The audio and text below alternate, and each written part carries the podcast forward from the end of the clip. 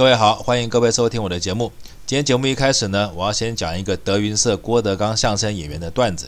什么段子呢？就是有一次郭德纲跟他的搭档叫于谦在台上表演的时候，郭德纲就介绍于谦的老婆，他说：“于谦的媳妇啊，真是好啊，各方面都棒啊，非常好的一个女孩。”结果于谦就说：“哦，她好在哪呢？”郭德纲就说：“人好啊，人大气啊，而且她是富贵人家的小姐。”于谦就说：“哎，富贵人家的小姐，我怎么不知道她是富贵人家的小姐？她是哪家富贵人家的小姐？”郭德纲就说：“富贵人家，富贵人家其实就是一家酒店，就是一家夜总会，她是那里的小姐，这是富贵人家小姐的梗啊，我先埋着，那等一下我再告诉各位我为什么要讲这个段子。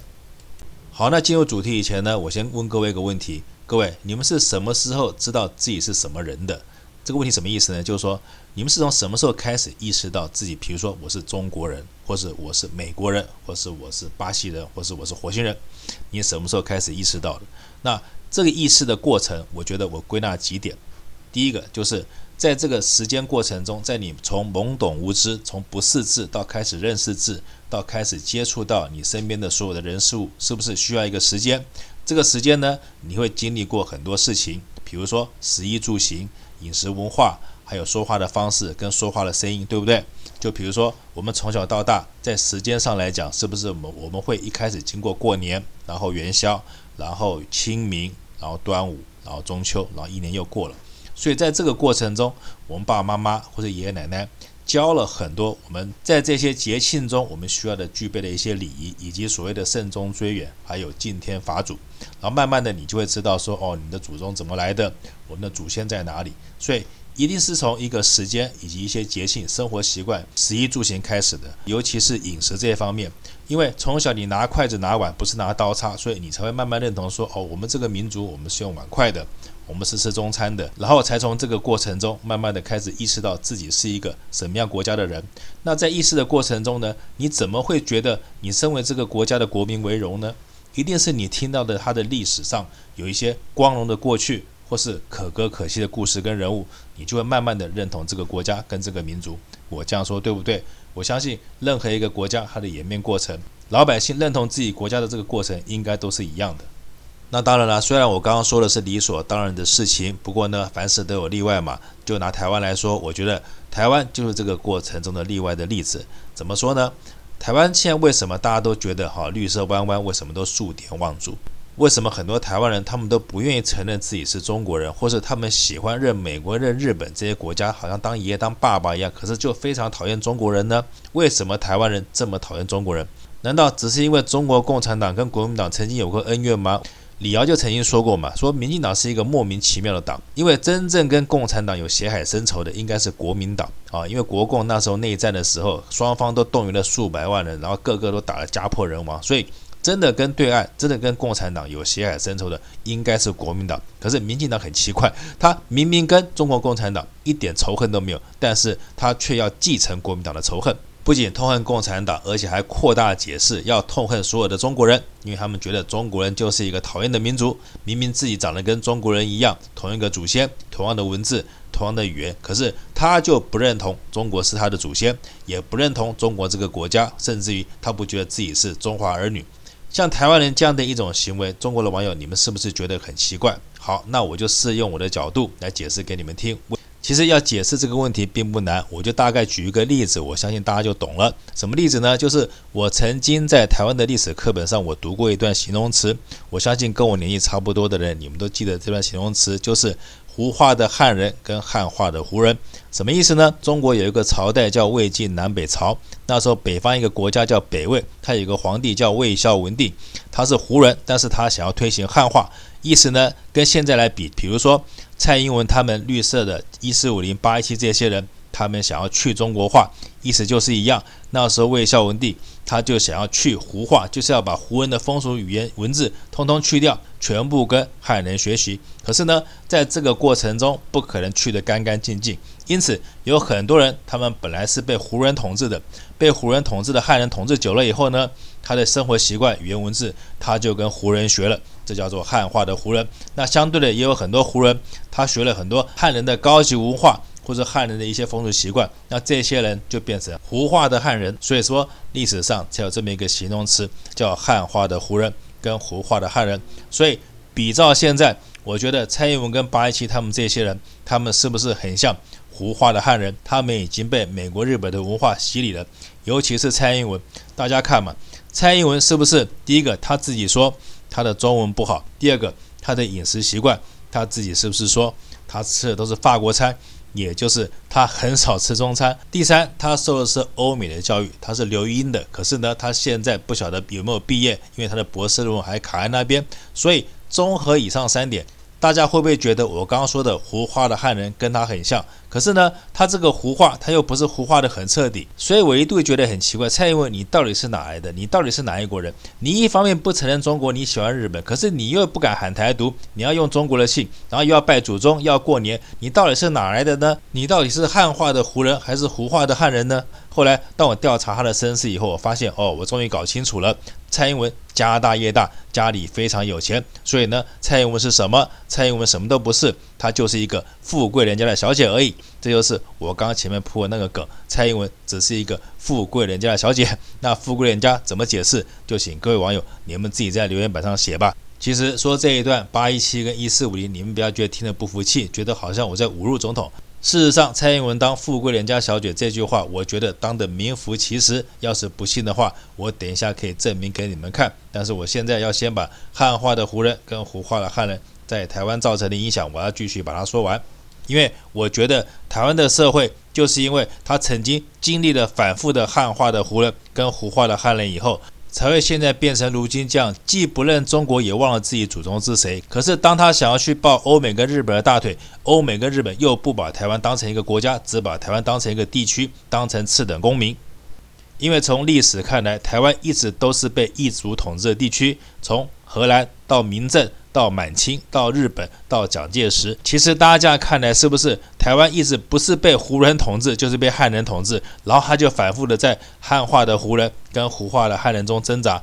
因此，为什么现在很多台湾人他搞不清楚他自己到底是谁，而且他不愿意认中国当祖宗，就是因为在这个过程中，他一直胡化，要么就汉化，一下子满清，一下子中国，一下子蒋介石，一下日本，搞到最后他迷糊了。因此呢，现在蔡英文他才用这一招。他知道，既然要把汉人胡化，最简单的办法就是让他忘掉中国的祖先，让他忘掉中国所有的一切，所以他才要学北魏孝文帝一样，他想去中国化。虽然这样子比喻很侮辱魏孝文帝，但是因为我要这样讲，大家才能立刻就懂。所以我讲到这边，中国的网友你们应该了解的就是。蔡英文他现在为什么要一直去中国化？为什么这么讨厌中国？就是他现在想要胡化，他不想再当汉人，因此他才要去中国化，想跟欧美亲近。不仅让自己跟民进党变成不折不扣的胡人，而且他还要把全台湾老百姓都变成胡化的汉人。他们自以为这样做非常聪明，算无一策。只不过可悲的是，他们并不知道这么做其实会有很严重的后果。什么严重的后果呢？就是会引起战争。北魏孝文帝的汉化改革呢，后来引发了战争，叫六镇之乱，打了很多年，把北魏打穷了，打衰落了，所以后来北魏才分成西魏跟东魏，成为分裂两个国家。那蔡英文这样的胡化政策会不会引发战争呢？这就回到了我之前定的标题，就是两岸会不会武统？其实。在我看来，两岸的武统的机会应该不高。可是呢，因为最近的媒体以及国际局势专家都在警告台湾说，中国现在做的各项军事演习以及辽宁舰通过台湾海峡这件事情，似乎都在警告台湾，好像随时都要向台独动武似的。而媒体人赵少康也说，因为他听到中国说了一句话，说“勿谓言之不预”，他听到这句话，他觉得很震惊，因为据他的观察。中共自建政以来打了三次国际战争，在打之前都讲了这句话，叫“勿谓言之不预”。所以当他听到中国用这句话在警告民进党的时候，他就开始为台湾担心了：中国是不是要武力对付台湾了？不过据我的观察，短时间应该还不会。我为什么有这么自信、这么有底气的说这句话呢？因为我觉得中国现在它还是需要跟全世界做朋友，因为它还是要发展经济，而且中国我相信它也是一个不希望让别人觉得它只会用武力、用大欺小的方式来打台湾的人。但是呢，虽然我这么猜测，我觉得中共应该不会动手，但是其实我内心里是希望你们动手的。为什么我这么说呢？因为前面我说过了，假如我们要让一个国家、一个民族让我认同我是这个国家、这个民族人的话，我是不是除了我们的传统文化风俗习惯之外，还必须要有一些可歌可泣的故事？拿我自己来讲就好了。为什么我从小到大，我后来就觉得我自己是一个中国人，而且我以身为中国人为骄傲呢？因为这真的跟我从小到大听过很多有关于中华民族的可歌可泣以及动人的故事有相当大的关系。那远的像文天祥、像岳飞这样的故事，我们就不讲了，因为那个离我们太遥远。我们就讲离我们近一点的，跟我们切身有关的，就是所谓的八年抗战跟国共战争。在八年抗战的历史故事中，我们看到了多少动人的名将跟故事？这些英勇的战士们为了国家跟民族，他们怎么样的牺牲生命，跟一个外来的入侵者日本鬼子浴血奋战的故事。那时候小时候，我记得最有名的两部电影，一个叫《英烈千秋》，一个叫《八百壮士》。我相信在我这个年纪的人，我们都听过《英烈千秋》，讲的是国军将领张自忠的故事。我相信很多大陆的网友，你们对这个人应该也知道。那《八百壮士》更不要讲了。就是曾经在上海闸北的一个地方叫四行仓库，国军以四百多人守住那个地方，跟日本一个师的兵团打了四天，所以这个战争也叫淞沪战争。虽然这个战争后世解读为政治战争，因为蒋介石那时候急需要外国的援助，所以他用这场战争来告诉大家日本人是多么的可恶。而这场战争到最后不但打得惨烈，而且打得非常壮烈。据后来的史实记载，因为当初中国跟日本在军力以及装备以及战争观念上本来就不是一个级别的，因此在面对日本鬼子这个装备军粮又穷凶恶极的侵略者上，中国军人在装备不如人之下，只好用自己的生命来为中国这个已经奄奄一息的国度争取最后一点时间。因为那时候镇守四行仓库的军人，他们的装备真的有限，除了几挺机枪就是手榴弹。但那时候的日本鬼子，他们的陆军不但装备精良，而且还有坦克车协助。所以镇守四行仓库的这些军人，他们在没有任何重装备下，他们是怎么对抗日本人的坦克车的？他们就身上捆着手榴弹，然后跟着他的同胞说一声“后会有期，下辈子再见”，就跳下去引爆身上的手榴弹，跟日本人坦克车同归于尽。像这样的事情算不算可歌可泣？像这样的事情，现在是不是听起来还觉得有让人想掉泪的感觉？因为曾经在那个年代，有一批就是这么不怕死，这么为了国家民族、为了老百姓生存的一群英勇的战士们，他们用自己的生命帮这个国家换得了时间，帮这个国家后来打赢了最后的胜利。所以听了这么英勇的故事，我怎么能不以身为中国人为荣呢？那时候还出了一个女英雄，叫杨惠敏。因为他把那时候的中华民国的国旗送到四行仓库去，引起全世界的震惊及媒体的报道，所以四行仓库这个故事才能名扬国内外。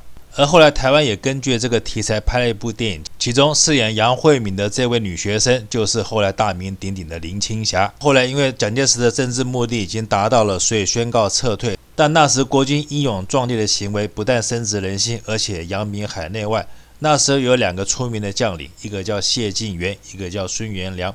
我想谢晋元大家都知道，可是孙元良大家可能不大熟悉。不过没关系，他有一个儿子非常有名，就是家喻户晓的大明星，叫秦汉。秦汉的爸爸就是孙元良，也就是当初跟谢晋元一起守四行仓库的军人。我讲这个英勇的故事目的是什么？我就是要告诉蔡英文。假如好，你要台独，或是你要叫台湾人认同台独，支持你独立的话，那就麻烦你创造一些英勇的故事给我们看。现在老共的辽宁舰不就在门口吗？好啊，那你就跟老共开战，创造一些壮烈牺牲的人物及故事来感动老百姓。要不然我要当你台湾国的子民，我怎么会有光荣感呢？而且我希望这些事情最好是由你自己独立来完成。你要是能绑着炸弹去炸辽宁舰，那我就帮你立铜像，而且这辈子我就服你蔡英文。只要你蔡英文敢绑着手榴弹跟辽宁舰同归于尽的话，这辈子我就做台湾国的顺民，做一个彻头彻尾胡话的汉人，我再也不骂你。不过，当然我知道我说的蔡英文你绝对做不到，所以我刚才敢说你应该是一个富贵人家的小姐。虽然你真的是一个富家大小姐，但是同为女人，我相信你对于从事富家小姐这样行业的女人，她的遭遇也应该感同身受。因为台湾在你的带领下，就好像一个富贵人家的小姐，她在中国跟美国两个大国之间，不管他们怎么进出来去，可是都没有办法丝毫反抗，而且还得配合她。这样的遭遇，这样的台湾，是不是在你的带领下，台湾越来越像富贵人家小姐这样职业的女人？那台湾要是走到这个份上了，请问，当为台湾人，作为台湾国，又有什么光荣感呢？所以说，你要让所有台湾人都变成胡话的汉人，都认同台湾国的话，你一定要去创造一些可歌可泣的故事，就如同我刚刚建议的，你就去绑手榴弹去炸辽宁舰，只要炸成了。我就双手双脚赞成，我们全部亲美国亲日本，把他们当爷爷当爸爸，再也不跟中国来往。